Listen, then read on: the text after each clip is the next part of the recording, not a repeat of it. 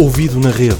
As últimas do mundo da tecnologia com Ricardo Carvalho, na Universitária. Ouvido na rede a começar esta semana com o escândalo da venda de dados de utilizadores do Facebook.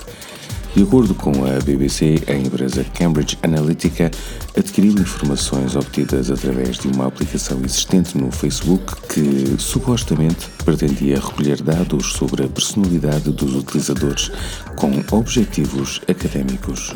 Contudo, ao aceitarem os termos de utilização, os sujeitos autorizavam a recolha de dados dos seus amigos o que levou à criação de uma base de dados com os interesses, gostos e informações a cerca de 50 milhões de pessoas.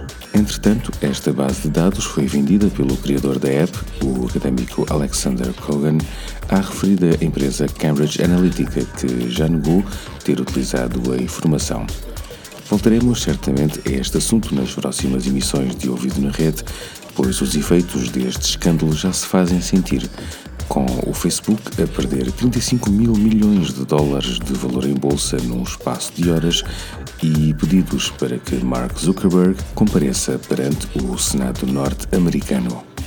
Outra notícia fala do primeiro caso de um atropelamento com uma viatura sem condutor ocorrida no passado domingo em Tempe, no estado do Arizona, e que do qual resultou infelizmente uma vítima mortal. A investigação ao acidente aponta para que o mesmo fosse de qualquer forma inevitável, uma vez que o peão projetou-se para a faixa de rodagem instantes antes do carro passar.